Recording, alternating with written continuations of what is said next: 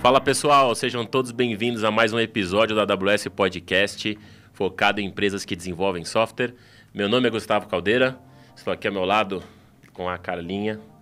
Obrigada, Caldeira. Hoje a gente está com duas participações especiais. O Eric, que é o Head de Vendas ICV na AWS, e o Lucas Coletti, que é o CEO e Founder da IAMP.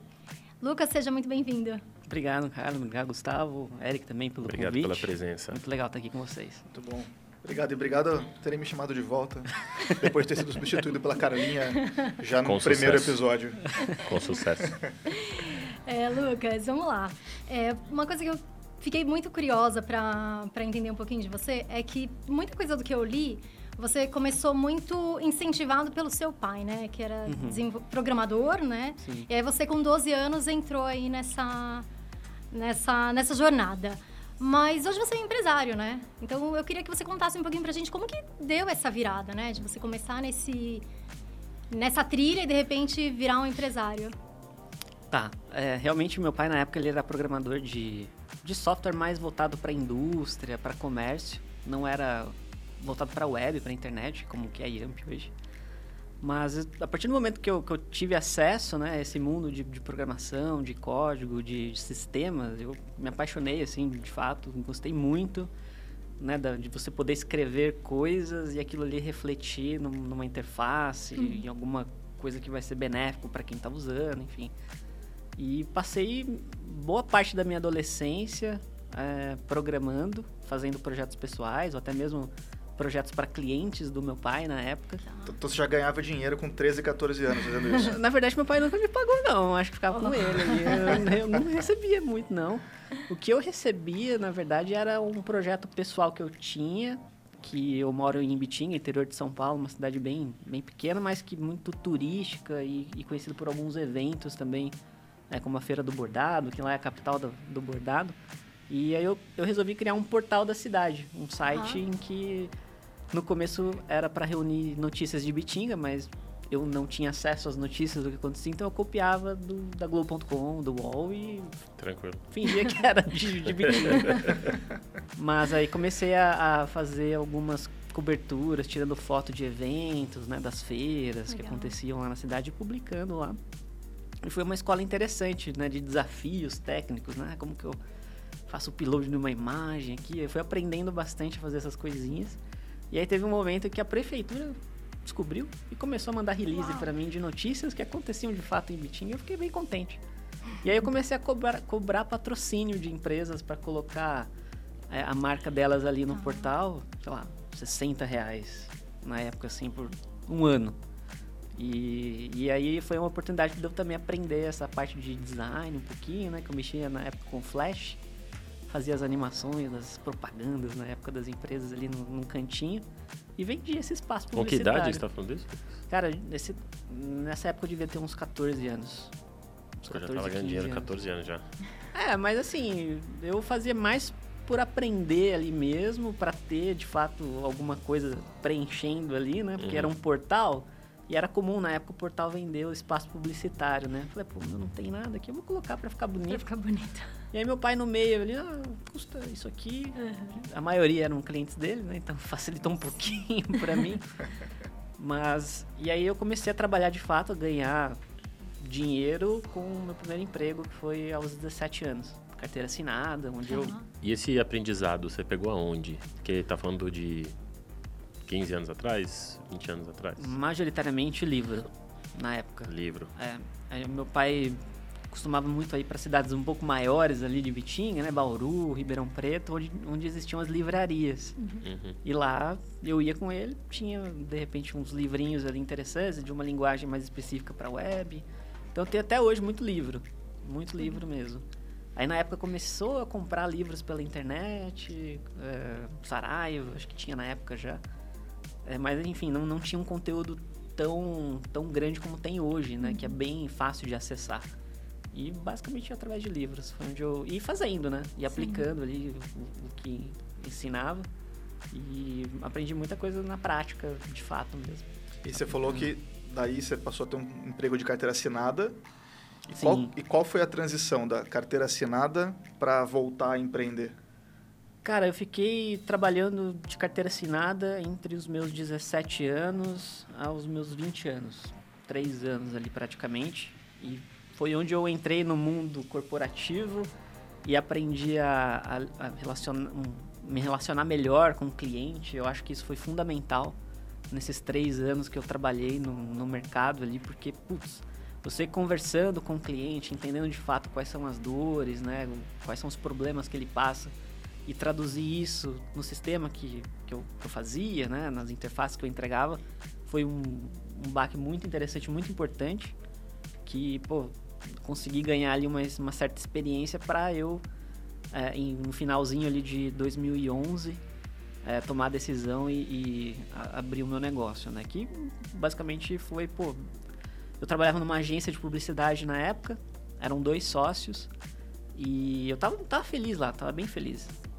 Só que naquele ano especificamente eu comecei a ouvir alguns podcasts voltados a empreendedorismo, né? Uh, e aquilo ali me motivava bastante, né? Do, do, poder que, que a gente que eu poderia ter entregando algo para os meus clientes na época. Só que deixei meio que engavetado a ideia ali. E só que aí nesse ano especificamente eles romperam a sociedade da agência, né? Então cada um foi para um canto. E aí, pô, recebi a proposta de ambos ali para ir trabalhar com cada um deles acho que é o momento para eu seguir meu caminho aqui. Não fiquei de bem com os dois. Sim. Tenho amizade, converso até hoje com eles. E foi onde eu decidi, beleza, eu tenho aqui um, um capital inicial que é a minha rescisão. é, vou arriscar. E, e foi com isso. Aí eu já, já como eu tinha um já adquiri um relacionamento interessante durante esse tempo com algumas outras agências da cidade, ou até mesmo alguns clientes, foi meio que natural eles é, chegarem até mim, ah, eu preciso é, fazer meu site de novo, atualizar ele, ou fazer algum outro projeto. E foi onde eu comecei a pegar esses projetos e fazer por conta, né? Era sozinho, no, no escritório ali na casa da minha mãe mesmo que eu fazia. E fazia de tudo, né? Era o famoso uhum. webmaster da época lá que é, conversava com o cliente, fechava o negócio, era Assinava a página no rodapé, né? Assinava. É, na época lá, os sites tinham muito em rodapé, né? Melhor visualizado em Internet Explorer Exato. 8, na resolução 1024 por 768. Mas enfim, e fazia tudo, até subir, não existia nuvem na época, era, era um servidor X lá, deploy em, em FTP, que a gente subia os arquivos na unha lá, não tinha controle, versionamento de nada. E tive que aprender sozinho ali fazia de tudo e mesmo. quando é que você, você começou ali sozinho? Primeiro cliente você falou que já pegou dos seus relacionamentos prévios, né? Isso. Que momento que virou a chave? Cara, sou empresário e eu tô crescendo o time. Quando começou o negócio a ficar um pouco maior, assim? Eu acredito que foi logo quando eu tive que oficializar, abrir o CNPJ de fato, para contratar uma pessoa para me ajudar. Porque eu meio que eu levava não, não, que eu levava, mas o sentimento era eu sozinho, meio que de freelancer, assim, né? Sim. né? Esse era um sentimento. Não que a responsabilidade não, não seja de uma companhia ali, né? Mas acho que foi nesse momento em que, putz, preciso oficializar algumas coisas aqui, né? Abrir empresa, abrir o CNPJ, contratar. Na época abri uma MEI, né? Já, já tinha MEI. Eu abri, tinha aqueles valores que eu tinha que pagar por mês e tudo mais. Pô, uma pessoa entrando já é uma responsabilidade grande, né? Nossa, eu tenho que ter no mínimo isso aqui de receita para poder pagar a pessoa, né? Então você sempre, eu, eu, pelo menos tinha bastante esse receio na época. Nossa, será que, que eu vou conseguir fechar um projeto novo? E aí foi onde eu também, putz, mas eu preciso ter alguma coisa aqui de recorrência, né? Para para eu né, ter uma segurança ali, pelo menos por algum período. E aí eu comecei a criar alguns outros serviços em que a pessoa me pagava por mês para ter essa recorrência, fora os outros projetos que chegavam. E acho que foi a partir disso, né? Quando a pessoa, primeira pessoa foi contratada ali, mas ainda era na casa da minha mãe, por exemplo. E quando você começou, era outro nome, né? Era Bub. Era Bub. Era Bub. Isso. A e gente... era um pouquinho diferente também o escopo de, de trabalho, né? Bem diferente. A gente, na época, era um... A gente se posicionava como uma agência web, tá. um estúdio de desenvolvimento que fazia projetos com data para começar e data para terminar, especificamente de websites institucionais, para as empresas locais, regionais.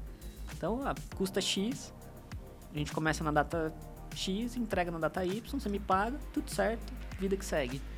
não tinha muita recorrência, por mais que a gente eu tentava fazer alguns outros serviços ali, como de hospedagem. Eu fui já revendedor de hospedagem que da, da HostGator, não sei se pode citar ali, mas eu já fui revendedor de hospedagem, onde o cara me pagava um pouquinho ali por mês e eu, eu tinha alguns clientezinhos ali. Era um saco gerenciar, mas enfim. dava muito trabalho, sendo bem sincero, dava muito trabalho gerenciar, mas era um, um, uma, um valor interessante ali por recorrência. Ô, ô Lucas, e, e, eu te conheço, dar um fast forward aqui para é, começo de 2023, foi quando eu te conheci, te conheci na NRF uhum. desse ano. E eu fiquei impressionado com como eu fui apresentado para você. Né? Então, ou o que eu descobri no dia que eu fui apresentado a você. Então, conta um pouco para nós agora quem que é a Yamp hoje, o que, vocês fazem hoje, tá, uhum. assim, faturamento da empresa, quantas pessoas vocês têm, quantos clientes vocês têm. Perfeito. Hoje a Yamp eu, eu considero com certeza uma das maiores plataformas de e-commerce do país, do Brasil, assim, em questão de volumetria, né, do que passa ali de é, de GMV bruto, líquido, quantidade de, de, pessoas que são impactadas também, que passam nos nossos sistemas, comprando dos nossos clientes. E hoje, hoje a EMP ela tem mais de 100 pessoas trabalhando, então o quadro ali, se não me engano, 105 pessoas especificamente. E a gente conta aí com mais de 500 mil clientes que já passaram né, por nós ali.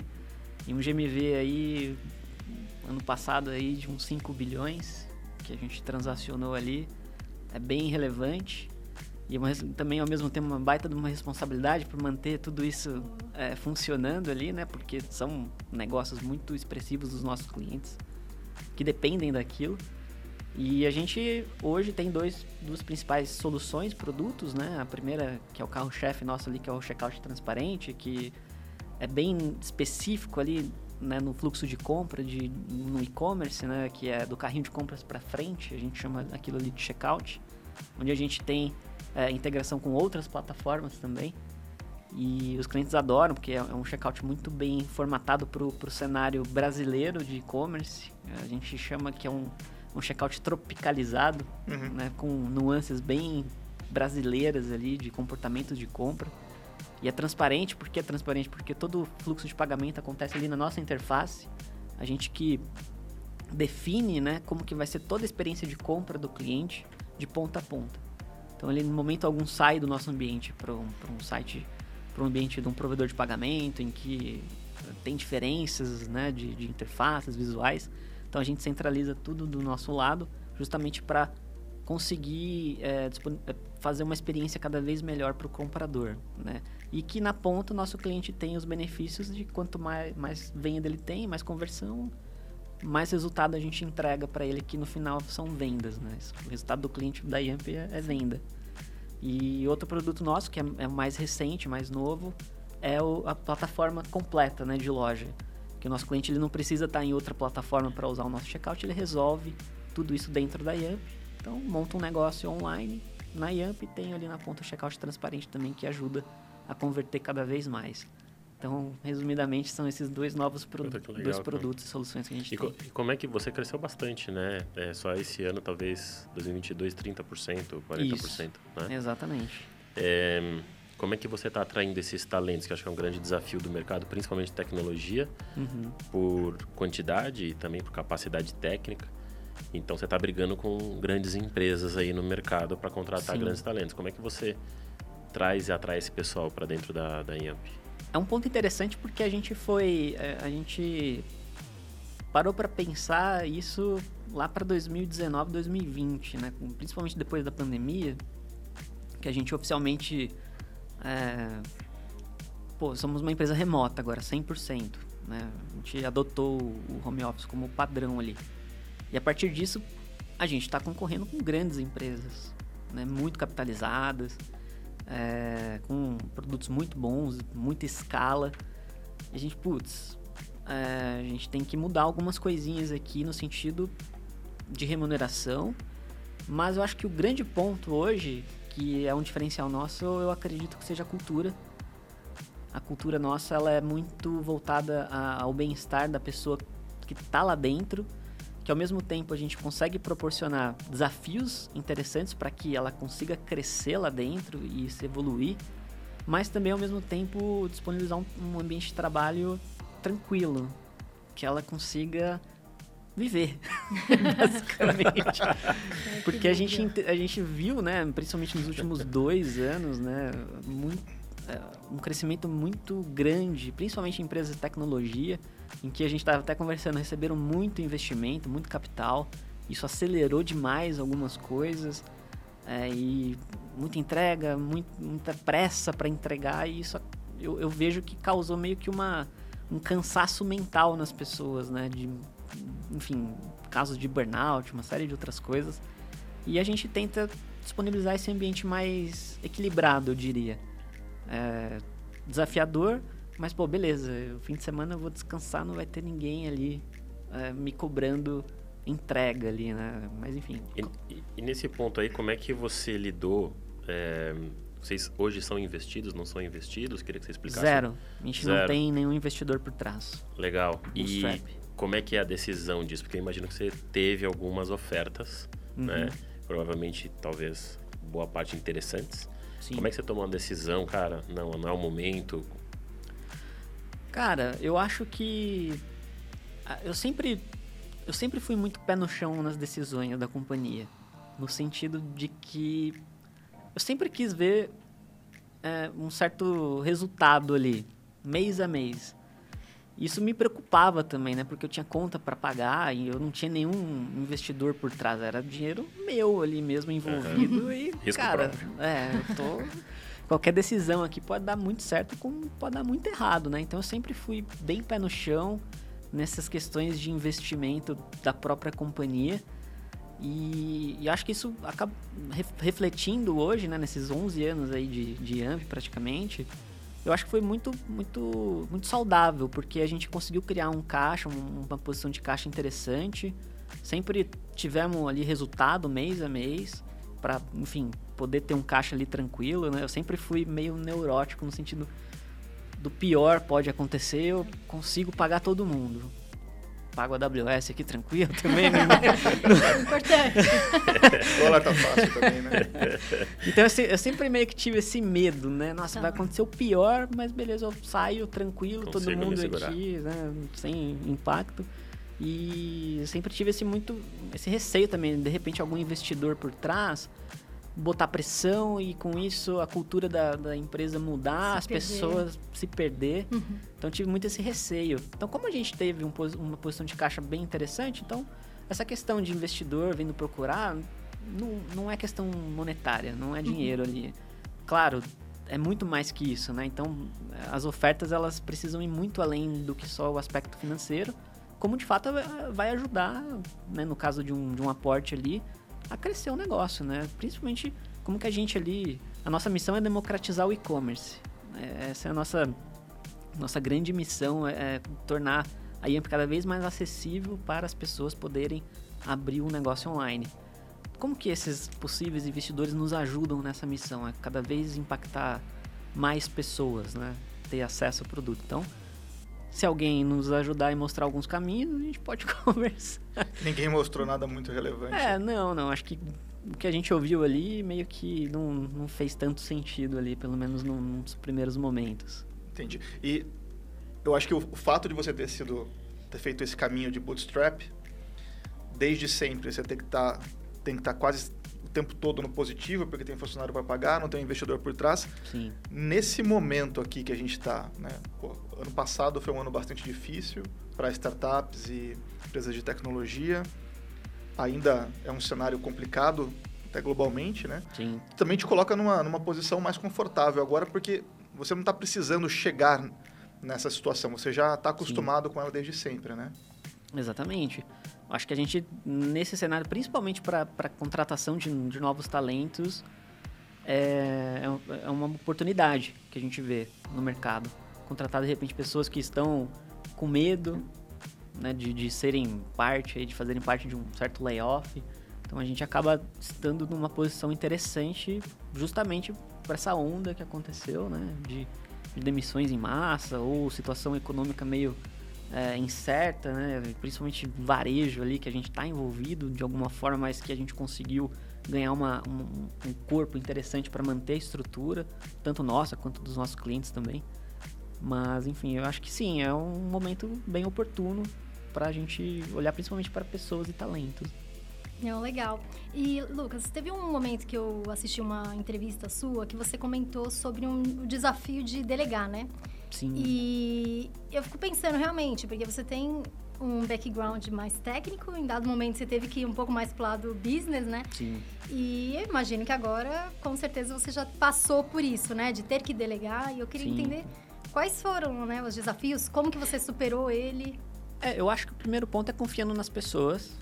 Sem isso, você não conseguiria delegar. Acho que confiando nas pessoas, porque elas vão fazer um bom trabalho, principalmente é, outros líderes, outros gestores que eu acabei é, não que eu acabei criando, mas naturalmente é, a companhia ela precisou de, né, de ter mais gestores para cuidar das pessoas, porque a gente tem mais de 100 pessoas, é impossível eu, eu, olhar um a um, então a gente meio que criamos uma estrutura organizacional mais é, horizontal em que outros gestores me ajudam é, a estipular tarefas e eu também não precisar ficar reportando diretamente a mim, né, todo mundo, né, impossível. Então hoje sim, melhorou bastante essa questão de, de, dele, de delegar. Cerca de oito pessoas que, eu, que têm reportes diretamente para mim, que são cargos mais de liderança mesmo, que eu acabo olhando, de vários departamentos estratégicos ali. Mas hoje eu estou bem mais resolvido em relação a, a, delegar atividades. Essa, essa estrutura toda, é, porque, eu acho que talvez eu fique impressionado assim, que você tem uma relativa pouca idade, é, quantos, velho, anos, quantos anos você tem? Tô com 31. 31 Tudo isso. Jovem. É. 5, bilhões de GMV, 100 funcionários, 31 anos. É, já tá bem velho. É, e cara, assim, o que me impressiona é você ter conseguido montar uma empresa bem consistente o tempo inteiro, né? Você tá mostrando bastante consistência, inclusive nas decisões de negócio. E você Sim. é o único sócio da empresa. Único sócio. E aí imagina que eu tô lá como empresário, Lucas de antes, e eu tô nesse momento de tomar essas decisões. E muitas das pessoas que estão nos escutando estão lá ou no desespero ou na dúvida. O que, que eu faço? Eu faço um curso, leio um livro, uhum. escuto podcast, é, me inspiro em alguém, pego um mentor. O que, que você usou? Como é que você se alimentou para tomar grandes decisões nesse, nesse processo? Aí?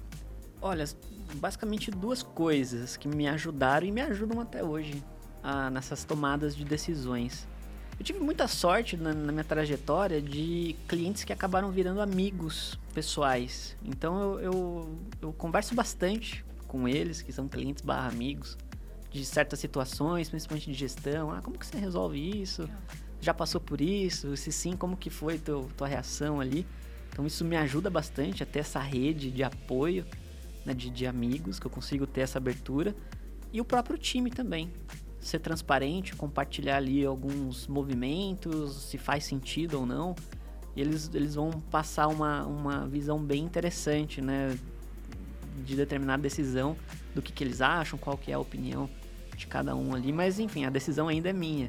Né? Então, é um peso que, que, que eu tenho que carregar, mas compartilhar e ser bem transparente ali do que está acontecendo com o próprio time e com certeza amigos próximos ali. Clientes. Essa liberdade, como é que você dá a liberdade para o time ser real contigo, né? Porque uma coisa é falar que você pode falar o que você quiser para o funcionário, outra coisa é ele realmente te trazer isso sem preocupações. Então eu vou levar isso para o Lucas, ele vai entender ou existe um processo, como é que Não, eu, lá na, lá na IAMP a gente a gente incentiva muito a, a, o comportamento da, da colaboratividade. E eu acho que isso dá muita abertura a poder falar qualquer coisa sobre qualquer coisa Legal. com qualquer pessoa. E desde decisões difíceis, estratégicas, obviamente que a gente fala isso com pessoas que, que de fato precisa, né? Mas, meu, a gente, no Slack lá tem um canal lá que cada um fala o que quiser, besteira, meu, e fala comigo, eu mando muita, muita tonteira Você lá. Você cria um ambiente favorável. é, e eu incentivo isso. Acho que uhum. as pessoas se sentem muito à vontade em falar o que quiserem, é, mostrar a opinião dela sobre qualquer tipo de assunto e ter essa, é, essa, essa liberdade em poder falar isso. Acho que é um baita de um diferencial também e eu estimulo bastante isso. E deixo claro sempre, a gente tem um processo de onboarding lá, para quando cada pessoa entra né, no, no, time. Eu deixo muito claro, eu tô aqui no, no Slack acessível, gente, uma empresa remota. Qualquer coisa pode falar comigo, porque eu diria que existem dois Lucas lá, lá na Yamp. O um que é o Lucas, o CEO, que, que toma as decisões difíceis, e o Lucas que é o, o companheiro de trabalho ali, que quer ajudar de alguma forma, fazer com que a pessoa evolua ali ajude ela ali no, no, no, dia a dia dela. Então eu sou muito, eu, eu, gosto muito de não dar pitaco, mas de ajudar e passar minha visão de algumas coisas, mas não no sentido é assim Faz ponto. Nunca nesse sentido, sempre com argumentos, colocando na, me na mesa ali algumas experiências que de repente eu já tenha passado e, e no final entregar o melhor para o cliente. Então deixar claro que, olha, eu estou aqui com o meu chapéu de teammate ali, né? com o seu, seu amigo de trabalho, não é o Lucas dono aqui que está falando. Se você me falar não, que acha que não é o caminho, tá tudo bem, a gente continua aqui, tá tranquilo, tá? Então acho que isso é bem legal lá também. Muito legal. Deixa eu, deixa eu puxar esse gancho aqui de, de cliente, porque também é uma coisa interessante. Né? Você tem, são 500 mil clientes na plataforma, né? E você também disse agora há pouco que você procura, você escuta os seus clientes, que alguns se tornaram amigos, né? Sim. É, como é que como é que essa como é que a Yamp hoje faz para escutar o que os clientes precisam e tornar tornar esse feedback para retroalimentar essa plataforma que está fazendo tanto sucesso? E assim, sucesso a gente estava olhando aqui no YouTube e você me falou que tem vídeos dos seus clientes falando da sua plataforma que tem 200 mil views, até mais. Um milhão. Um milhão de um views. Milhão de views. Sim. Esse é o seu cliente falando de você. Né? Então essa relação uhum. não é fácil de construir. Como é que vocês constroem isso? Como é que vocês mantêm isso? Lá na Yamp é, é, engraçado porque o cliente, o nosso cliente, ele é. Não que é engraçado, mas acho que é um, uma sorte danada nossa lá, que o nosso cliente ele tem um perfil de ser muito colaborativo também. Ele, ele quer colaborar com, com a plataforma, passar o feedback dele. É, e onde ele achar qualquer tipo de input que ele pode deixar uma mensagem, um feedback, ele vai dar. E é engraçado que isso pode ser tanto no nosso suporte, que a gente recebe chamados diariamente, como também no, no comentário de vídeo no YouTube, num comentário de publicação que a gente tem, no, seja no Instagram, no, no Facebook. É impressionante. Ele viu ali que tem uma abertura para falar, ele vai falar. E é o desafio nosso né, pegar todo esse montante de informação e trabalhar a priorização disso, né, se vai ser feito ou não, qual que é a relevância. Mas obviamente que existe da nossa parte também algumas iniciativas de conseguir formatar isso de uma maneira mais escalável e, como que eu diria, mais formatada ali, através de pesquisas, né, automações que a gente consiga é, com que o cliente responda é, uma, de repente uma pesquisa mais segmentada de alguma coisa que a gente quer explorar, seja de produto ou de uma nova tecnologia, de um novo serviço. E também, obviamente, com alguns clientes a gente tem um contato mais próximo também, então uma reunião, uma reunião mais um a um ali diretamente com o cliente para pegar alguns feedbacks. Então existem vários canais que a gente tem é, essa possibilidade né, de, de pegar. O difícil é priorizar, de fato. Difícil é priorizar e falar não para algumas coisas. É, isso é bem complicado. Como que vocês tomam essa decisão? Eu acho que é o, o principal ali, o que, que vai trazer mais resultado para o cliente, de uma forma mais macro e que vai impactar o negócio nele, dele de uma forma mais evidente ali. Acho que esse é o grande fator decisivo para a gente priorizar. E obviamente é difícil, mas falar não é, é importante é importante. Eu ia até te perguntar nisso, porque para acontecer esse processo que você está comentando de inovação, você escuta bastante o cliente, existe proporcionalmente, talvez até mais falhas, né? Sim. E você criou uma cultura em cima disso, assim, qual é a permissão do pessoal de falhar? Até porque você tem um tem que fazer um balanço, porque você tem como empresário um risco de tô gastando muito dinheiro nesse negócio e não está me trazendo nada, não está inovando, né? Mas você também tem que permitir que exista falha, porque senão não existe inovação. É, a gente erra lá todo dia. Ontem, hoje, estão errando lá, mas eu acho que isso é bom, é benéfico, porque. Mas errar e saber que tá errando. Sim. Eu acho que esse é o por ponto também, né? Pô, por que, que errou? Que está mostrando para a gente que, que negócio, de repente, um, um, alguma, alguma feature que a gente subiu, alguma melhoria. Isso tá na, tá na tua cultura isso hoje? Você criou dentro da, da... Sim, e a gente erra pra cacete. A gente erra bastante e a gente paga pelo nosso erro, inclusive. Porque, literalmente, né? A gente tem ferramentas, sei lá, um engenheiro sobe, tá explodindo lá de erro e a gente paga por cada erro. Então, a gente mapear tudo isso e tirar esse medo, né? Da Exato. galera de, de não errar tem que errar, aprender e, obviamente, corrigir o mais rápido possível. Né? Então, eu incentivo a galera a mandar bala lá, obviamente com responsabilidade Sim. e agir rápido quando precisar.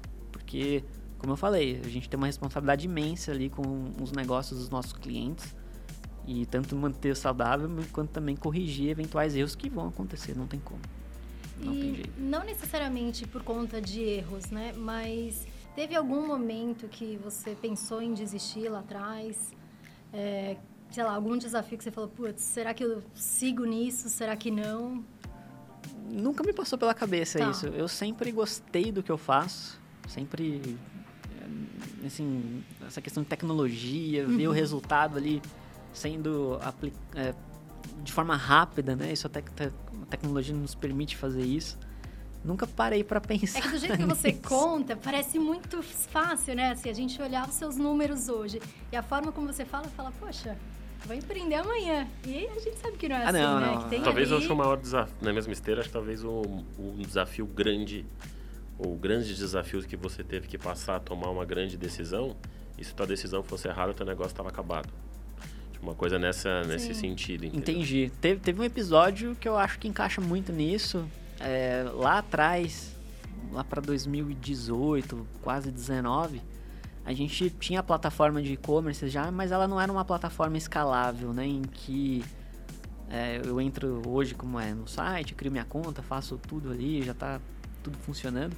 Era um processo bem mais demorado, em que um cliente queria utilizar a nossa, nossa solução, ele conversava com o comercial, fechava um valor super caro que a gente cobrava na época, ia para contrato, ia para um processo que a gente demorava 40 dias para entregar o, o, a loja virtual do nosso cliente, né? Rodando ali na nossa plataforma. Era um processo muito demorado. Uhum. Bem tradicional de vendas. Bem tradicional, exatamente. E aí a gente começou a ganhar mais clientes. Assim, só para vocês terem uma ideia, quando um mês bom nessa época a gente tinha dois clientes novos. Tá. Tinha mês que a gente não conseguia fechar Nessa nenhum. Nessa época é o quê? Pra trás? 2018. Uhum. Mas nessa 19. época, grande parte da receita de vocês vinha de projeto também, né? Também de projeto. Aí a gente tomou a decisão de não fazer mais projeto e investir de fato na plataforma mais escalável. Só que aí teve um episódio em que é, a gente começou a entrar em, em alguns segmentos específicos, onde a galera só utilizava o nosso checkout, tanto para fazer é, venda de encapsulados, como uhum. também dropshipping, que a gente acabou recebendo, a gente acabou ficando muito famoso, hum, porque a, a galera começou a usar a nossa solução, só que a gente ainda estava no modelo meio travado. Para colocar um cara para dentro demorava, uhum. demorava muito, mesmo usando só o checkout que não precisava de tanta customização, né? E aí a gente aconteceu um fato lá de que um, um outro player lá que fazia a mesma coisa que nós acabou des sendo descontinuado e todo mundo olhou a Yamp como uma solução para continuar fazendo o que precisava ser feito. E aí, de repente, a gente viu batendo na nossa porta. Você era o DR desses caras agora. Sim. Ótimo. E de repente a gente viu batendo na nossa porta 50 clientes por dia, Uau. 100 clientes por dia. E a porta estava fechada, a gente Sim. não conseguia fazer com que essas pessoas. Nem tinha Entregar, porta, né? na verdade. Né? Não tinha ninguém em casa. Não tinha ninguém em casa. E aí foi onde. Nossa, agonia minha, né? Quando que isso vai acontecer de novo? Se é que vai acontecer? E aí eu, a gente era em. Éramos em 12 pessoas, se eu não me engano, na época. E uma pessoa só no suporte. Aí a gente tinha engenheiro, a gente tinha comercial, tinha galera de design também. E basicamente a gente fez rapidinho uma forma dessas pessoas entrarem ali pelo nosso site, elas mesmas poderem fazer o processo de onboarding e tudo mais. E falei pra galera, olha, vocês parem tudo que vocês estão fazendo, vão pro suporte, porque a gente não estava preparado para receber essa quantidade de pessoas por dia usando o sistema, tanto operacionalmente quanto de infraestrutura também. é outra coisa, né? Quando você fecha um cliente por dia, por, por mês, do que 50 oh. por dia. Sim. E a gente, meu, bota todo mundo para dentro, depois a gente vê o que faz. Basicamente foi isso. A gente vai arrumando ali enquanto a galera tá reclamando que não tá funcionando. Mas pera lá, vocês vão todo mundo pro suporte.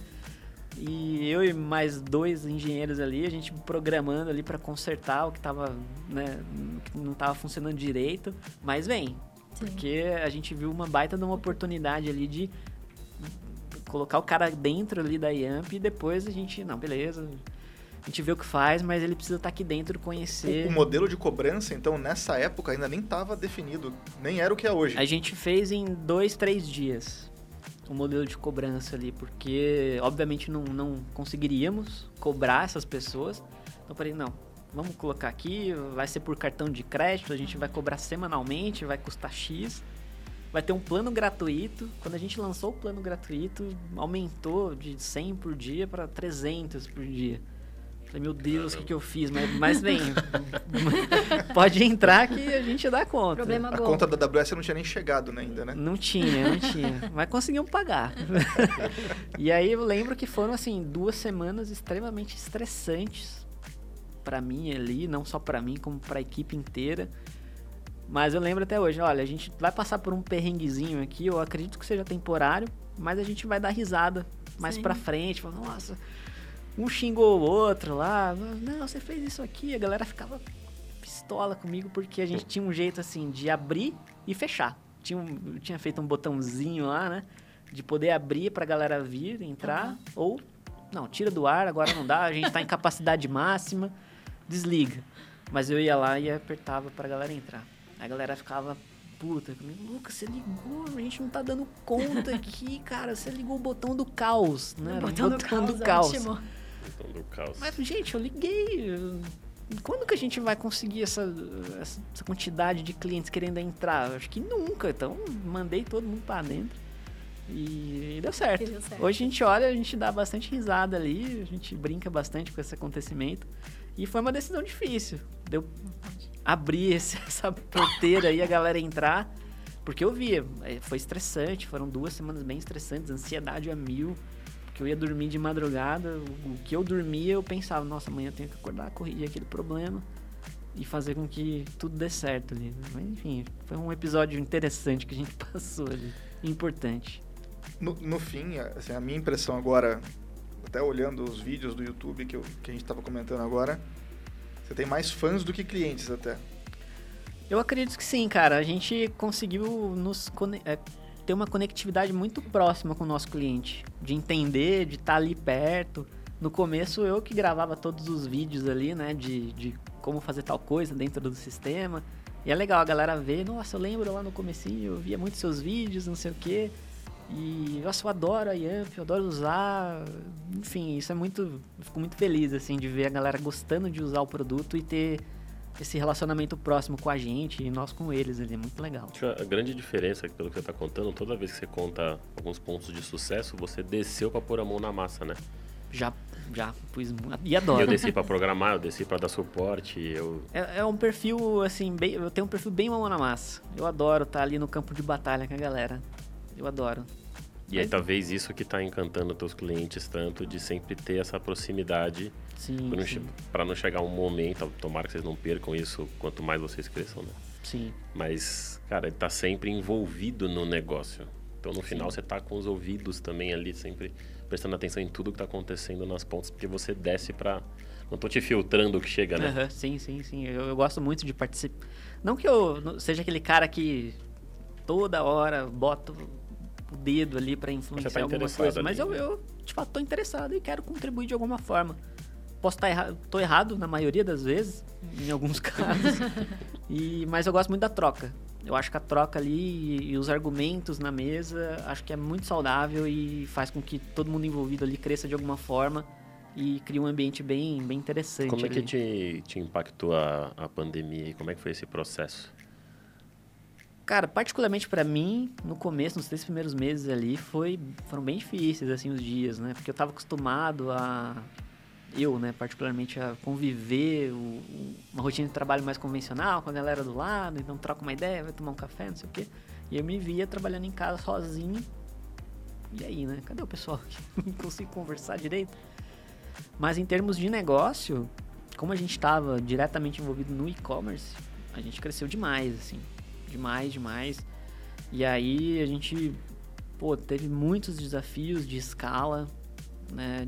De, principalmente de formatar alguns processos, que era uma empresa enxuta, com poucas pessoas, 20, 30 pessoas, atendendo milhares de clientes. Então a gente teve que criar certos processos, profissionalizar algumas coisinhas, políticas, mas ao mesmo tempo manter o espírito ali de agilidade, que é um desafio, né? Quando você cresce time, manter é, esse espírito de, não, beleza, vamos, vamos entregar, vamos fazer a coisa acontecer ali. Mas a gente cresceu bastante, cresceu bastante e foi desafiador. Tá sendo até hoje, né? Mas isso que é legal, que motiva a gente. Você colocou do. Hoje tá 100% remoto, né? 100% remoto. E a diferença de gestão disso? Cara, é, a, gente, a gente tem algum, algumas estratégias e incentivos para tentar manter cada vez mais a galera próxima, apesar de ser remoto. Então a gente tem no nosso, no nosso Slack essa cultura de poder falar qualquer coisa, isso acaba aproximando muito as pessoas, de conversar com pessoas que de repente não, não fazem nem parte do departamento, mas que criam um relacionamento. E a gente tem algum, algum, alguns programas de encontros presenciais de departamentos que se encontram e passam uma semana trabalhando junto, fazendo algumas dinâmicas. E a gente também tem a nossa convenção anual, que a gente faz questão de reunir todo mundo. E é impressionante, é, faz uma baita diferença.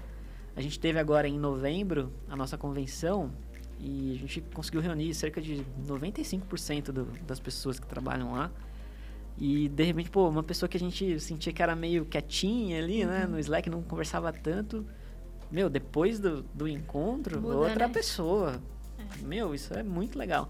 Então a gente acaba criando algumas coisinhas para conectar essa galera, apesar de ser 100% remoto. E, e hoje, 25% da empresa apenas é da cidade onde vocês estão baseados, isso. né? É, exatamente. Cerca de 25% que, que são de Bitinga, né, que é a nossa sede, tem inclusive um escritório lá, mas que também trabalham remoto. Poucas pessoas vão ao escritório e tá tudo bem. Nem eu vou no escritório. mas é, a, gente, a gente gosta de, de uma. A gente fala, né, a gente gosta de uma bagunça juntos ali, então a gente tenta marcar é algumas coisinhas. Isso. É importante, sempre importante. De agora para o futuro, assim, o que, que você está vendo de de tendência para o mercado? Como é que vocês estão se preparando? O que você está trazendo de novidade? A gente, a gente, a nossa tese assim de, de futuro é estar cada vez mais presente na jornada do nosso cliente. Né? E, a gente entende que para estar presente, a IAM precisa criar novos produtos, novas soluções, não ficar presa, entre aspas, só nas duas soluções que nós temos hoje, que é o checkout transparente e a plataforma. Então, entender é, mapear toda essa jornada e entender o que o nosso cliente precisa em cada parte dela. E como que a Yamp pode oferecer um serviço ali para que o cliente ele consiga resolver a grande maioria das coisas com a gente. Essa, essa é a nossa tese para a futura criação de novos produtos. Inteligência artificial, vi você falando em alguns lugares sobre inteligência artificial. Como é que ela está impactando o teu, teu negócio? É, a gente, isso de fato, operacionalmente, principalmente para quem trabalha em e-commerce, é, é, a gente Yamp pode oferecer muita coisa voltada à inteligência artificial. É, um exemplo que vocês mesmos possuem aquela solução de personalização de produto, né, recomendação de produto, que isso já não é tão tão novo, né? Já existe há um, certo tempo, mas especificamente do que está sendo falado agora de inteligência artificial, é justamente ferram pequenas ferramentas que facilitam o dia a dia do nosso cliente como operador ali, né? Pô, criar uma descrição de produto, é, criar de repente uma imagem de banner para a loja virtual dele que ele não precisa contratar um profissional para isso, é, ou até mesmo é, nomes de produtos. Então a gente tem algumas questões ali que são bem pontuais, pequenas, mas que no dia a dia de fato economizam um bom tempo né, operacional do nosso cliente e, e no fim traz para ele o foco que ele precisa que é vender.